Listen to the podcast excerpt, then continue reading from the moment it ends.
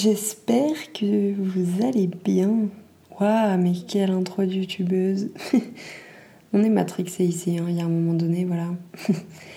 Euh, écoutez, je reviens pour ce deuxième épisode du podcast qui va aujourd'hui, euh, comme vous l'avez vu dans le titre, s'appeler Les antisèches du bonheur.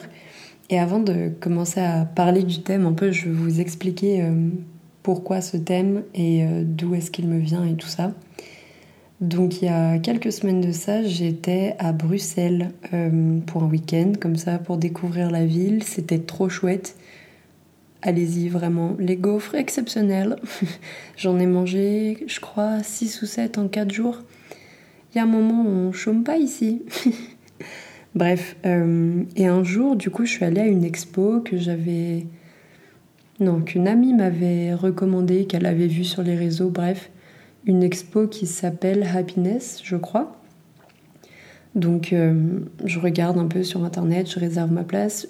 Je me dis, bon bah ça coûte pas très cher, j'y vais, on verra bien.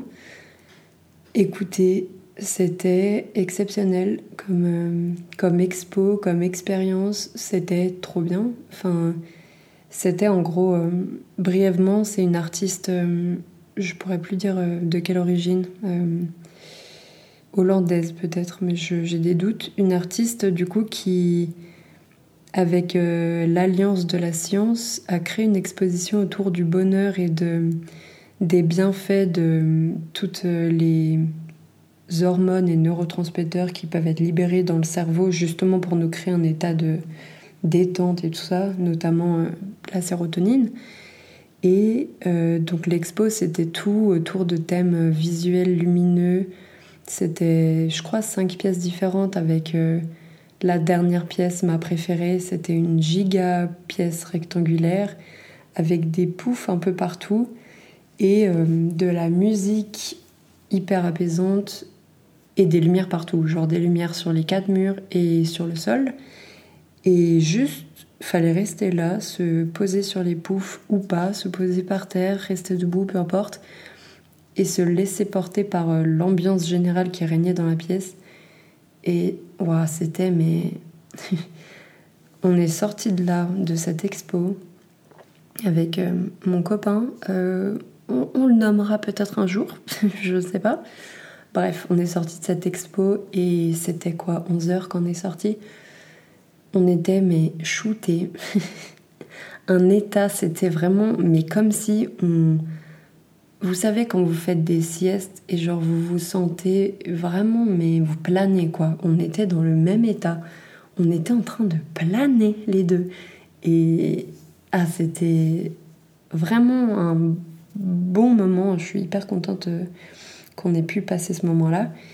Et du coup, en sortant, euh, j'adore les boutiques euh, des expos, n'est-ce pas? Et donc, euh, toute la boutique, euh, évidemment, elle était tournée autour euh, de la question du bonheur et tout ça. Et c'est là où j'ai découvert justement le livre Les antisèches du bonheur de Jonathan Leman. Et honnêtement, je vais pas dire que ce livre a révolutionné ma vie, mais il a ouvert des portes dans ma compréhension de mon bonheur à moi. Et c'est de ça dont je voulais vous parler aujourd'hui. Alors si je commence par vous parler du titre du livre, pourquoi est-ce que l'auteur il parle d'antisèche euh, Il définit les antisèches par des petits trucs, des petits trucs astuces. euh, non, des petits trucs qui nous permettent au quotidien d'aller vers euh, le plus de moments de bonheur. Le bonheur, euh, ça c'est une notion qu'il essaye de définir dans le livre et on s'entend qu'elle est très personnelle à chacun. La seule généralité que lui tire du bonheur, c'est l'absence de souffrance. Mais il y a une définition que moi je trouve assez bien, assez universelle peut-être. Le bonheur, ce serait de, dans l'instant présent, accepter ce qui se passe, euh, ouais, dans l'ici et le maintenant, qu'est-ce que je ressens dans mon corps, qu'est-ce que me dit ma tête, qu'est-ce que je fais de tout ça en fait? Et il y a une citation qu'il qu'il met dans le livre, très connu, très bateau, très Instagram, n'est-ce pas euh, C'est une situation citation pardon, de Confucius qui dit Le bonheur n'est pas au sommet de la montagne, mais dans la façon de la gravir. Et ça, c'est un truc que je trouve hyper impactant parce qu'à partir de là, on comprend qu'en fait, comme j'ai dit dans l'épisode d'avant, le bonheur, ça se résume pas à un voyage euh, en Thaïlande, un voyage aux États-Unis. Ça se résume pas à être en couple, ça se résume pas à toutes ces choses que je trouve on sacralise un peu trop. Mais le bonheur, il se trouve dans le quotidien, dans la journée, la plus banale soit-elle. Euh, alors, lui, il dit que on peut faire un, disons, ranking de, du bonheur avec des petits bonheurs et des plus grands. Mais techniquement parlant, si on prend la phrase et le contraste entre euh, bonheur et souffrance que moi je trouve assez pertinent, eh ben le bonheur ce serait tous les moments où on n'est pas dans la souffrance. Donc techniquement, à ce moment précis où je parle, où je regarde mon micro, je suis dans un moment de bonheur. Et c'est vrai. Euh, blague à part, je suis hyper excitée aujourd'hui. J'essaye de me contenir, mais là j'ai dû m'asseoir sur une chaise pour me calmer. Voilà, donc c'est possible qu'il y ait des débordements, je ne sais pas. Bref, euh, tout ça pour dire que euh, le bonheur, ce serait ça, ce serait des moments sans stress, sans colère, sans tristesse, sans frustration, toutes des émotions un peu désagréables. Tout ça étant dit, avec ce livre, ce qu'il essaye de nous montrer, l'auteur, enfin, ce qu'il essaye de faire, c'est de nous donner des clés autour de qu'est-ce qu'on peut implémenter dans notre vie, dans notre quotidien, dans nos habitudes, pour augmenter nos moments de bonheur en contraste avec les moments de souffrance. Et ça ne veut pas du tout dire de supprimer les moments de souffrance, ça ne veut pas du tout dire que vous n'aurez plus jamais de tristesse ou quoi. En fait, les émotions, on ne les contrôle pas. Donc, whatever, si vous ressentez de la tristesse, c'est ok. Et c'est juste qu'est-ce qu'on fait de la tristesse qui bah, change tout. Si on se lamente pendant 4 heures ou si on décide de l'accepter de se donner un temps de lamentation, puis passer à autre chose, ou en tout cas passer à autre chose dans sa journée, euh, bah, c'est très différent. Ça change la dynamique d'une journée, ça peut changer la dynamique d'une vie. Et c'est ça que je trouve cool dans ce livre, c'est que euh, il utilise un langage hyper euh, facile. C'est hyper facile à lire comme livre. Vraiment, il se lit méga vite. Et Dieu sait que je ne suis pas une grande lectrice. donc voilà. mais il se lit vite et c'est hyper impactant ce qu'il dit. Donc, euh, bon, si vous êtes à la recherche du bonheur, foncez, encore une fois. Euh, où est-ce que j'en étais? Je, me perds dans mes pensées. Alors, revenons-en au livre. Euh, l'auteur il donne donc trois habitudes du bonheur, trois grandes habitudes, à savoir la méditation, la gratitude et sortir les poubelles mentales. Et c'est de ça qu'on va commencer par parler et on va ensuite parler des antisèches dont il parle un poil plus tard dans le livre. Alors si je commence par vous parler de la méditation, avant tout, ne criez pas au scandale, ne dites pas on en a plein le cul de la méditation. Euh, et si vous imaginez la méditation comme étant on est assis en tailleur avec les mains sur les genoux, euh, c'est une forme de méditation effectivement, euh, mais sachez que vous pouvez méditer absolument partout, dans le bus, dans votre lit, dans une salle de classe, si le contenu du cours euh, ne vous intéresse pas, méditez, vous gagnerez du temps. Non, écoutez vos cours, c'est mieux. Non, du coup, qu'est-ce que c'est la méditation? Étant donné qu'on ne peut pas mettre notre mental sur off, le but de la méditation, ce serait de nous entraîner, entraîner notre cerveau, muscler notre cerveau, entraîner notre capacité d'attention vers quelque chose qu'on a décidé. Donc le cerveau, je vous apprends pas euh, quoi quoi que ce soit si je vous dis que c'est un peu euh, un parallèle avec euh, le muscle. On peut changer les connexions neuronales dans notre cerveau, c'est le principe même des habitudes. Plus on fait quelque chose régulièrement, et plus c'est un circuit câblé dans notre cerveau et on n'a même pas besoin d'y réfléchir. Typiquement, tous les matins, si vous avez la même routine, vous y réfléchissez même pas, vous le faites et un point c'est tout. Vous n'êtes pas en mode à chaque étape en train de vous dire ok, après le brossage de dents, qu'est-ce que je fais? Juste vous faites. Et c'est exactement ça le, disons le point des habitudes, c'est que c'est tellement automatique.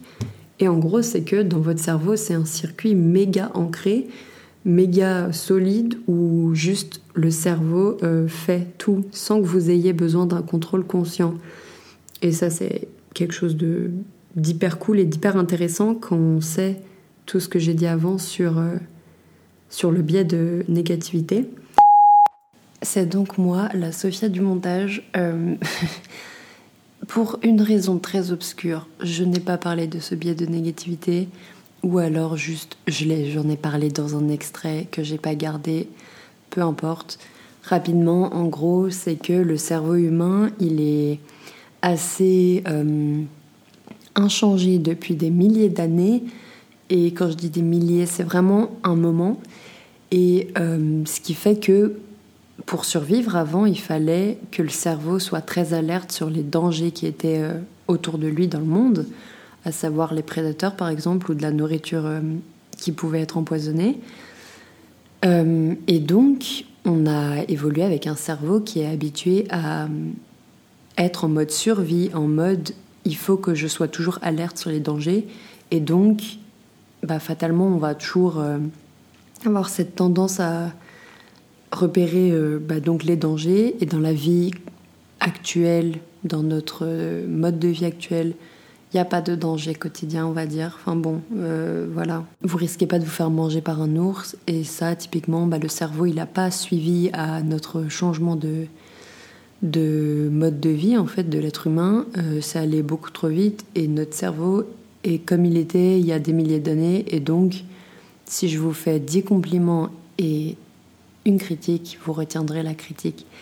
Et c'est ça qu'on entend par le biais de négativité, c'est d'être euh, enfin l'information euh, négative en fait dans le cerveau est beaucoup plus rapide, c'est beaucoup mieux câblé en termes de neurones et l'information négative, si on peut l'appeler comme tel, entre guillemets, voyage plus vite dans le cerveau. Voilà, c'est ça que je voulais dire.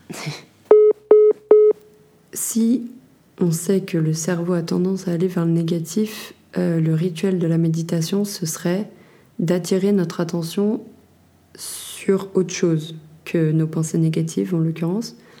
Euh, moi, il y a quelque chose que j'aime bien faire quand je médite. Donc je médite pas comme je viens de vous le dire euh, en tailleur ou je sais pas quoi. Juste, je médite un peu n'importe quand, un peu partout et nulle part à la fois. C'est vraiment, je n'ai pas d'endroit. Euh, bien que pour instaurer l'habitude, faudrait un endroit fixe, mais personnellement, j'ai pas d'endroit. C'est quelque chose que je fais naturellement, euh, typiquement quand, quand je vais à la gare. Je marche pour aller à la gare. J'écoute en général pas de musique et juste je marche, je concentre mon attention sur euh, ma vision. En général, la méditation, c'est hyper cool de la concentrer sur euh, les, les cinq sens. Euh, souvent, pour commencer, on se concentre sur la respiration. moi, là, pour mon cas personnel, j'aime bien faire et la respiration et la vue. Mais, donc, respiration, l'odorat, enfin le nez, bref, vous avez compris. Donc euh, en ce qui concerne la vue, typiquement quand je vais à la gare, j'aime bien ne pas avoir de musique dans les oreilles parce que ça me distrait, ça distrait mon attention et au contraire j'aime aller à la gare en regardant ce qu'il y a autour de moi, en regardant qu'est-ce qui se passe, en observant les couleurs, euh, en observant l'endroit où je marche. Tous ces trucs-là, en fait, j'aime me concentrer sur les sensations que je ressens et en fait, au-delà de visuel, maintenant que je pense, euh, c'est beaucoup euh, sur l'odorat aussi, sur le ressenti sur ma peau. Est-ce que, je sais pas, est-ce qu'il fait hyper humide Est-ce que le soleil tape fort Est-ce qu'il pleut? Enfin, Bref, tous ces trucs, c'est une forme de méditation. Et là, j'espère qu'il y en a qui se disent Waouh, donc je médite déjà? Oui. Euh, non, c'est une pratique au début pour l'instaurer, c'est, je pense, bien mieux, comme chaque habitude, que ça soit ritualisé. Vous choisissez un lieu, une heure, un temps de méditation. Euh, Jonathan Leman, il considère que 10 minutes, ce serait le timing euh, le plus abordable pour quiconque veut commencer la méditation. Donc prenez 10 minutes, posez-vous, je sais pas moi, assis confortablement sur votre lit. Et vous pouvez faire des méditations guidées. Il y en a plein sur YouTube, plein sur euh, Spotify, je suppose, plein sur les plateformes. Euh, ou vous pouvez faire une méditation seule, ou juste vous vous concentrez, comme je dis avant, sur l'air qui rentre et qui sort de votre nez. Ça paraît méga con, mais croyez-moi, euh, ça va vous mettre dans un état de détente absolue. Donc, en étant assis, en vous concentrant sur votre respiration, euh, l'air qui rentre dans votre nez et l'air qui sort de votre nez, vous allez accepter toutes les pensées qui viennent, qui passent. Vous allez les regarder, les voir partir parce que vous allez vous reconcentrer sur votre respiration. Et c'est pas la question de se blâmer de euh, ah j'ai eu des pensées, je sais pas quoi. Votre tête ne s'arrêtera pas de penser. En revanche, vous pouvez juste, au moindre moment où vous avez une pensée, dans ce temps de 10 minutes, vous l'acceptez, vous l'observez, ok, je pense à ça, mais vous revenez sur votre respiration.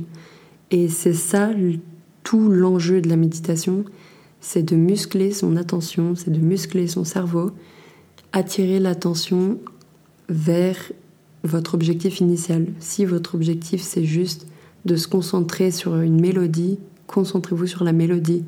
Et quand vous entendez, enfin, quand il y a des pensées qui vous traversent l'esprit, acceptez-les, observez-les, mais vous les laissez repartir tout en vous reconcentrant sur la mélodie. C'est un exo tout con, mais c'est pas facile. Mais les bienfaits sont... Franchement, la science sur ça, si vous tapez juste méditation en pleine conscience, euh, bienfaits, il y a des milliers d'études sur ça. Et c'est notamment pour ça que la méditation, c'est une forme de traitement thérapeutique euh, en thérapie psychologique. C'est hyper intéressant. D'ailleurs, j'en ai testé une l'autre jour euh, dans un, avec un casque de réalité virtuelle c'était mais oh, c'était trop bien, c'était trop cool. Mais euh, bon, évidemment, on n'a pas tout ça chez soi. J'étais euh, dans une clinique avec un matériel spécifique. Bon, j'ai pas ça chez moi non plus, hein, rassurez-vous. Donc, si on résume les bienfaits de la méditation et ce que la recherche montre, c'est que la méditation pratiquée en tant qu'habitude, elle augmente la concentration et la mémoire, elle rend plus heureux car on est beaucoup plus capable de détourner notre euh, attention des pensées négatives, des pensées désagréables plutôt. Et ça, c'est typiquement euh, ce biais de négativité-là. En fait, la méditation va le contourner. Le troisième point que j'ai relevé, que je vais vous lire, que je trouvais hyper pertinent, c'est que la méditation, elle améliore la santé et rallonge la vie en favorisant le sommeil, en retardant le vieillissement des cellules, en contribuant à diminuer l'incidence des maladies cardiovasculaires et à réduire les troubles inflammatoires de l'organisme. Euh, franchement, rien que ça, on crache pas dessus, je crois bien. Euh, toute cette longue partie du podcast pour ça, mais je pense sérieusement que la méditation, on devrait tous s'y mettre et on s'en porterait tous mieux. C'est aussi une euh, très bonne méthode pour éviter les rechutes, typiquement quand on souffre de dépression, d'anxiété, euh, voilà. Parce qu'évidemment, je ne l'ai pas précisé au départ, mais être plus heureux, c'est une chose, mais quand par exemple on souffre de dépression, c'est une maladie, euh, il y a des circuits neuronaux qui sont atteints, qui sont changés. La méditation, ça peut aider à recabler, on va dire, le cerveau. Euh, mais là, il s'agirait de, quand on souffre d'une maladie mentale, d'être suivi par des professionnels de santé. Et la méditation, c'est un outil parmi tant d'autres, euh, mais le suivi psychothérapeutique est hyper important. Voilà, parenthèse. Euh, maintenant, je vous propose qu'on passe sur la gratitude. Maintenant, on va parler de cette deuxième habitude euh, qu'est la gratitude. Avant de commencer, encore une fois, warning, c'est très à la mode de nouveau cette pratique. C'est très glamorisé sur les réseaux. Vous n'avez pas besoin de ressembler aux gens des réseaux pour faire ça. Euh, je trouve ça cool que ce soit une pratique dont on parle. En revanche, euh, rendre ça ouais, glamour et d'essayer de montrer que j'ai une vie parfaite et que je pratique la gratitude, franchement, allez vous faire foutre. je n'ai rien d'autre à dire. Je, trouve ça un peu. Euh, ça me dépasse, voilà. Bref, comme on en a parlé avant, le cerveau, il a ce biais de négativité donc euh, la pratique de la gratitude, ce serait d'essayer, tout en sachant que ce biais de négativité, c'est intrinsèque à notre cerveau. Donc euh, il ne s'agit pas là de dire qu'on ne sera plus jamais dans ce biais-là, on ne sera plus jamais biaisé, pas du tout. C'est juste une question d'essayer de donc de prendre ça en compte et d'inverser un peu la tendance en justement pratiquant la gratitude pour ainsi pouvoir ressentir des choses meilleures au quotidien tout en n'occultant pas euh, ces parties euh, émotions désagréables et tout ça. L'auteur, il parle d'un carnet de gratitude et d'y écrire des affirmations précises. Typiquement, quand j'étais à Londres il y a quelques années de ça, euh, je venais de débarquer, ça faisait quelques jours et j'étais pas bien. J'étais vraiment pas bien, j'arrivais pas à m'habituer à mon environnement je j'avais ce sentiment de vouloir retourner à la maison, de retrouver mes proches et tout ça. Et je me rappelle d'une conversation que j'avais avec ma mère à l'époque, euh, où je lui racontais ça, justement, que j'étais désespérée, je sais pas quoi. Et elle m'a dit, sans, sans savoir qu'on parlait de pratique de gratitude, hein, elle m'a dit Écoute, Sophia, euh, chaque jour, à partir d'aujourd'hui, tu vas écrire trois choses qui t'ont rendu heureuse aujourd'hui. Donc on parle de gratitude, c'est de regarder rétrospectivement, regarder derrière soi dans ce qui s'est passé et d'être euh, remerciant. Non, ça se dit pas. De remercier ce qui s'est passé en gros dans, dans notre histoire, que ça soit ces dernières 24 heures ou peu importe dans notre passé. Donc quand elle m'a dit ça, je bon, j'ai pas j'étais là en mode oui oui maman, très bien. Et j'ai pris mon carnet dans lequel euh, je raconte ma vie. D'ailleurs, je vous en parlerai de cette pratique-là. J'écris dans des carnets, euh, je raconte ma vie dans des carnets depuis que j'ai 12-13 ans, donc ça fait une dizaine d'années. Et ça, ça mérite un épisode podcast à lui tout seul, bref. Donc j'ai commencé à faire ce que ma mère m'a dit parce que je me disais ok bah ça me coûte pas grand chose d'essayer. Euh, si on parle de trois affirmations de gratitude, bon ça va pas me tuer quoi. Et j'ai commencé à faire ça et au bout de je sais pas quelques jours, une semaine ou deux, je commençais à sentir que j'étais de mieux en mieux je regardais autour de moi et en fait, c'est comme si chaque jour, mon but, c'était de trouver des choses qui allaient me rendre heureuse à un moment donné, qui allaient m'apporter du bonheur, de la joie, parce que justement, je pouvais les raconter le soir dans mon carnet. Et mine de rien, euh, c'est pas le fait d'écrire qui est tellement important en fait, c'est le fait de penser consciemment en mode je me pose le soir avant de dormir et je regarde ma journée et là, le but, c'est d'écrire, enfin, d'écrire ou de se dire quelque chose de précis pour lequel on est reconnaissant. Et je me rappelle que quelque chose qui revenait absolument tous les jours à Londres, c'était je suis heureuse quand je vois les écureuils courir partout dans les arbres. Et ça, c'est un truc, vous connaissez Londres peut-être? Il y a des milliers d'écureuils partout. Et je trouve ça trop adorable. Vraiment, je kiffe. Et juste, je me rappelle que quand j'avais rien pour me donner de la joie à ce moment-là, en tout cas c'est ce que je croyais, et ben juste, en fait, de chaque jour chercher les écureuils, ça me mettait... Enfin vraiment, je devenais de plus en plus euh, heureuse chaque jour et je cherchais de plus en plus les choses qui pouvaient me rendre heureuse et c'est typiquement ça la gratitude. C'est de câbler votre cerveau de sorte à ce que le biais de négativité est là, il restera là, vous aurez des moments désagréables, vous aurez des moments où ça va moins bien, mais juste le but c'est de se focaliser sur, je sais pas moi, 80% du temps sur des choses positives, sur des choses qui vous apportent une paix intérieure. Ça paraît extrêmement philosophique ce que je raconte, mais pas du tout. Essayez, donnez à toutes ces habitudes, je sais pas moi, deux semaines. Et croyez-moi que votre cœur n'en sera que plus apaisé. Je fais la propagande, mais vraiment, j'y crois très fondamentalement. Donc, ce que je disais encore une fois pour implémenter une habitude, c'est vraiment d'essayer de d'écrire des affirmations de gratitude euh, précises, des choses qui vous ont apporté du bonheur dans votre journée.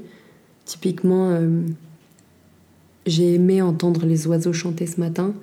Ça, c'est quelque chose de précis, quelque chose qui date de votre journée, qui vous a apporté du bonheur. Et faites ça tous les jours. Écrivez 3, 10, 20 affirmations.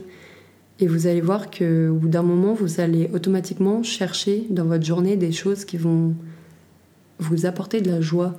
Alors je dis pas de les chercher dans le sens faire en sorte d'avoir de la joie, bien que ça peut être le cas, mais c'est surtout l'idée de trouver dans le quotidien les choses les plus banales de votre quotidien, de trouver des fragments de joie. Et vous allez voir qu'en fait, il y en a partout. Enfin, l'auteur il parle d'une dernière chose qu'il appelle sortir les poubelles mentales. Encore une fois, il décrit la pratique dans son livre que je vous conseille de lire mais en gros, ce serait de sortir de soi ce qui nous met dans l'inconfort. Lui, il parle de ça, de chaque matin prendre 5 minutes pour écrire dans un carnet. Écrivez tout, toutes vos pensées, tout ce qui, je sais pas, peu importe, tout ce qui vous passe par la tête, vous le posez sur du papier. Alors, je trouve l'idée très bonne pour implémenter une habitude, encore une fois, de faire ça tous les jours et tout. Dans la réalité, je suis pas sûre que pour des gens qui ont une vie ordinaire, on puisse faire ça tous les jours, le matin en tout cas.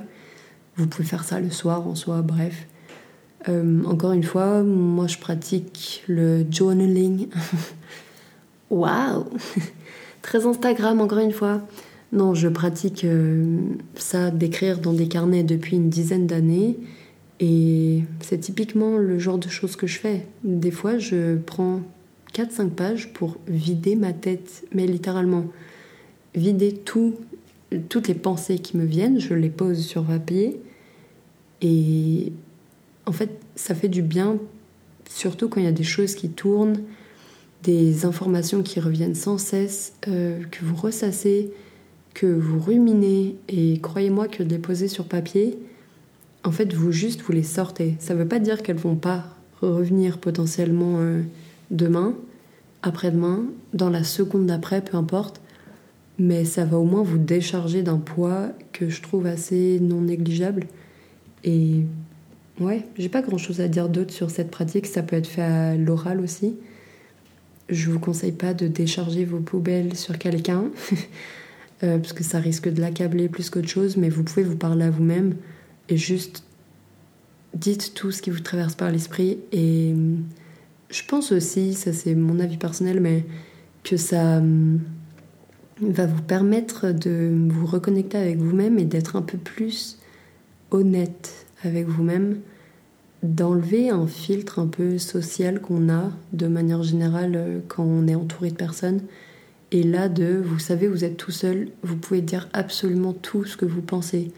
Et Dieu sait qu'on en pense des choses, Dieu sait que il y a des pensées, elles sont pas forcément euh, des plus, euh, disons, ok, mais vous les pensez, donc c'est comme ça, sortez-les, écrivez-les et encore une fois, testez ça pendant deux semaines, une semaine, deux semaines, et vous verrez si ça vous fait du bien ou pas. Je dis pas que ces habitudes-là sont miraculeuses, mais je pense que si on vise une question de bonheur, euh, ça peut pas faire du mal que de vider sa tête de temps en temps et juste euh, comme repartir à zéro chaque jour un peu, en quelque sorte.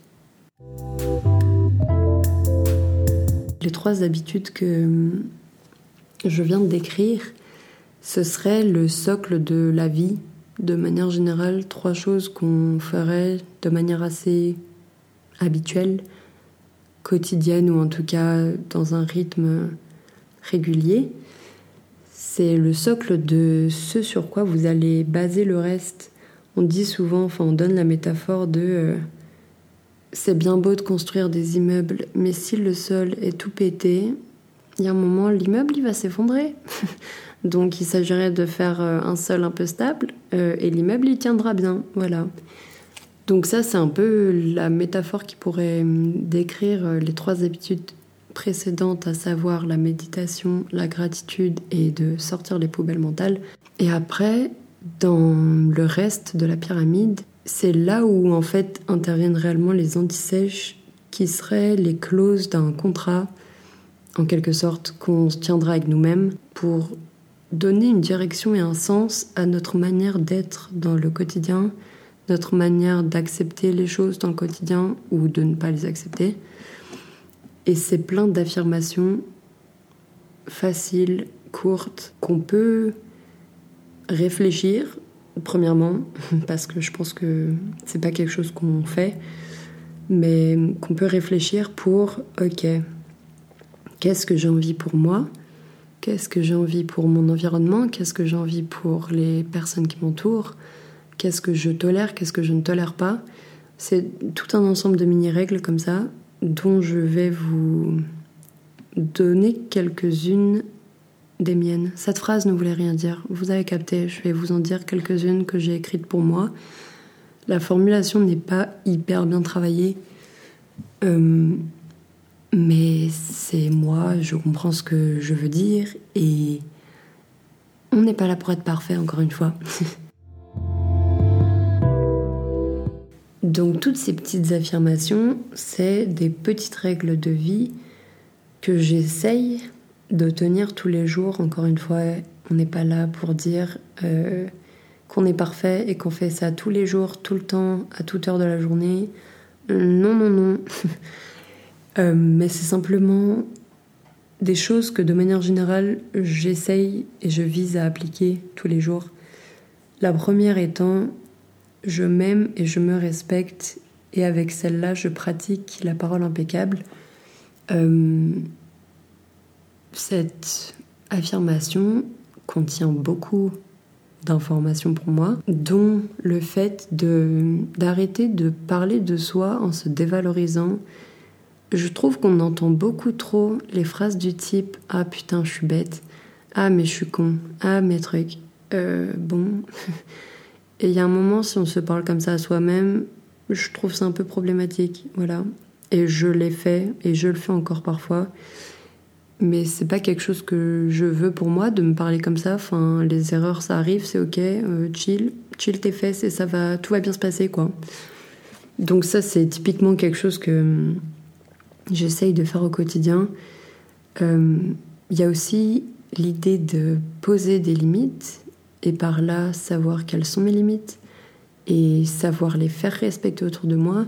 Je trouve que c'est quelque chose de très dur et d'ailleurs euh, une grosse partie de mon histoire est reliée à cette question des limites. Euh, je vous en parlerai dans un autre épisode de podcast parce que ça mérite encore une fois tout un épisode.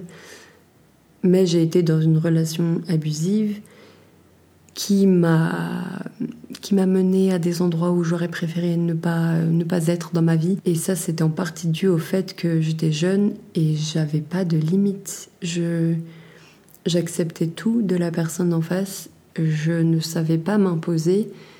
J'avais pas beaucoup de respect pour moi au final hein, à ce moment-là.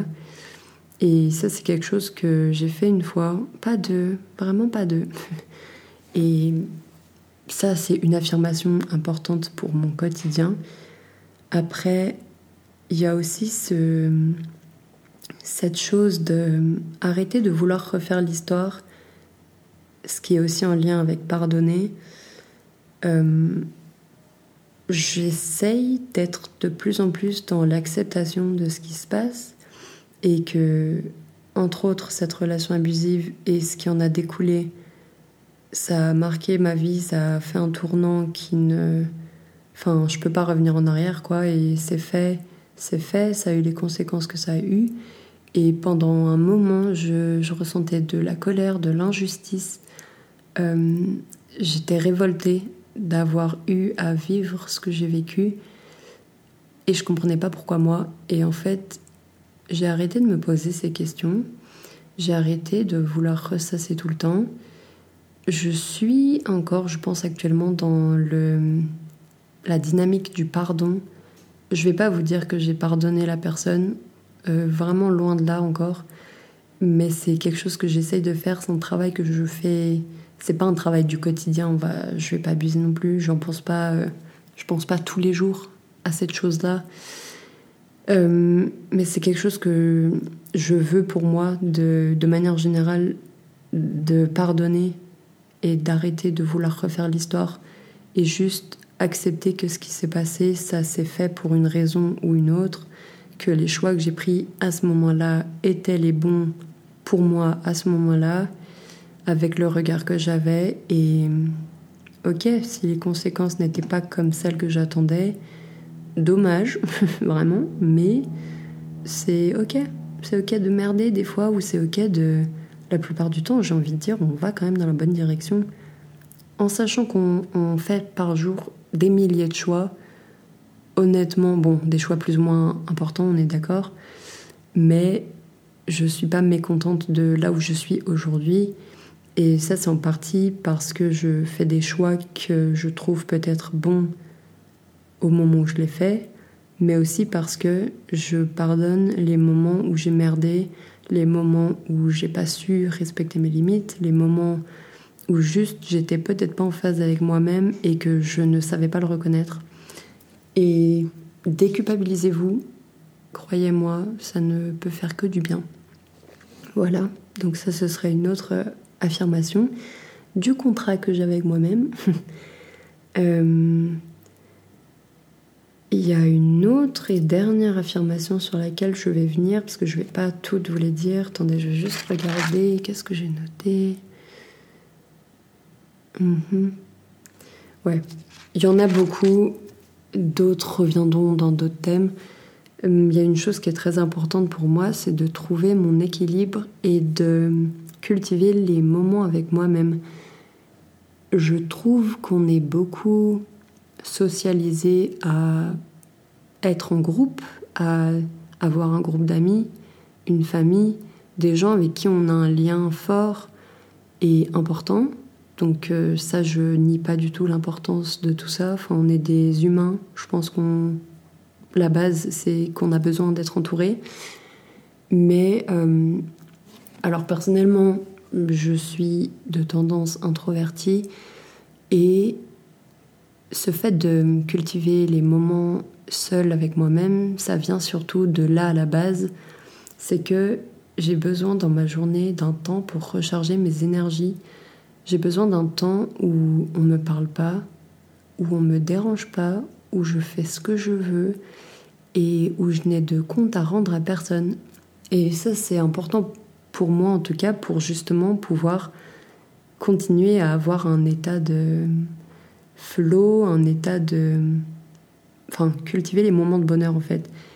Et on a tous des besoins différents en ce qui concerne être bien avec soi-même, mais j'ai le sentiment qu'on est très peu éduqué à s'aimer et à apprécier notre présence. Je me rappelle pas plus tard qu'il y a quelques mois, j'ai fait un voyage pour mon anniversaire, trois jours, pas très long, euh, seul, à Londres. Et j'ai parlé à quasi personne du week-end, alors juste pour euh, commander euh, la bouffe et tout, mais bref, vous avez capté, j'étais pas là pour rencontrer des gens, j'étais juste là pour passer du temps avec moi-même. C'est déstabilisant, c'est inconfortable parfois.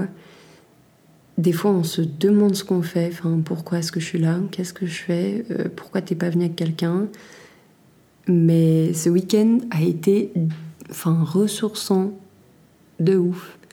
Ça m'a permis de d'accepter que des fois je m'ennuie et que l'ennui c'est ok. On peut pas être euh, tout le temps en train de faire un truc, on peut pas être tout le temps en train de penser à quelque chose de super cool ça a aussi remis un peu en perspective ma vision du bonheur que, comme j'ai dit avant, le bonheur, c'est pas juste faire des giga voyages, être là en train de prendre ses meilleures photos pour montrer au monde entier sur les réseaux qu'on est en train de vivre notre meilleure vie, comme on dit. Et juste là, j'étais là, je mangeais mes trucs que j'aimais bien, je retournais aux adresses que j'aimais bien, je faisais ce qui me rendait moi heureuse et ça, ça comptait aussi, euh, ça comportait pardon aussi les moments à ne rien faire, les moments à dormir, à apprécier de prendre le temps, de me poser sur un banc, de boire mon café, de regarder les passants. Et juste, encore une fois, ce week-end-là, j'ai écouté très peu de musique, juste parce que j'avais besoin de d'être en phase avec mon environnement. Waouh, ce podcast. Oh là là, cet épisode, euh, je suis pas sûre qu'on puisse l'écouter si on est dans un moment de notre vie où notre bonheur, on le conçoit pas comme je le conçois. Enfin, peut-être qu'en fait, euh, tout ce que je dis ne résonnera en personne. Bref, mais depuis que je suis rentrée à la fac euh, en psycho, c'est quelque chose que j'investigue beaucoup, ce, cette manière de voir la vie de manière plus simple pour pouvoir en ressentir que des effets bien plus positifs. Bref, je crois que je vais m'arrêter sur ça. Ce livre, encore une fois, exceptionnel. Attendez, je vais vous lire la quatrième de couverture avec ma douce voix. Euh, j'espère que ça vous donnera l'envie de l'acheter. Je peux que vous le recommander. Et Chacun a sa définition du bonheur. J'essaie pas de vous mettre une pression pour vous dire que vous n'êtes pas parfait. Je ne le suis pas non plus. Et c'est ça qui est cool aussi. Voilà. Donc, la quatrième de couverture.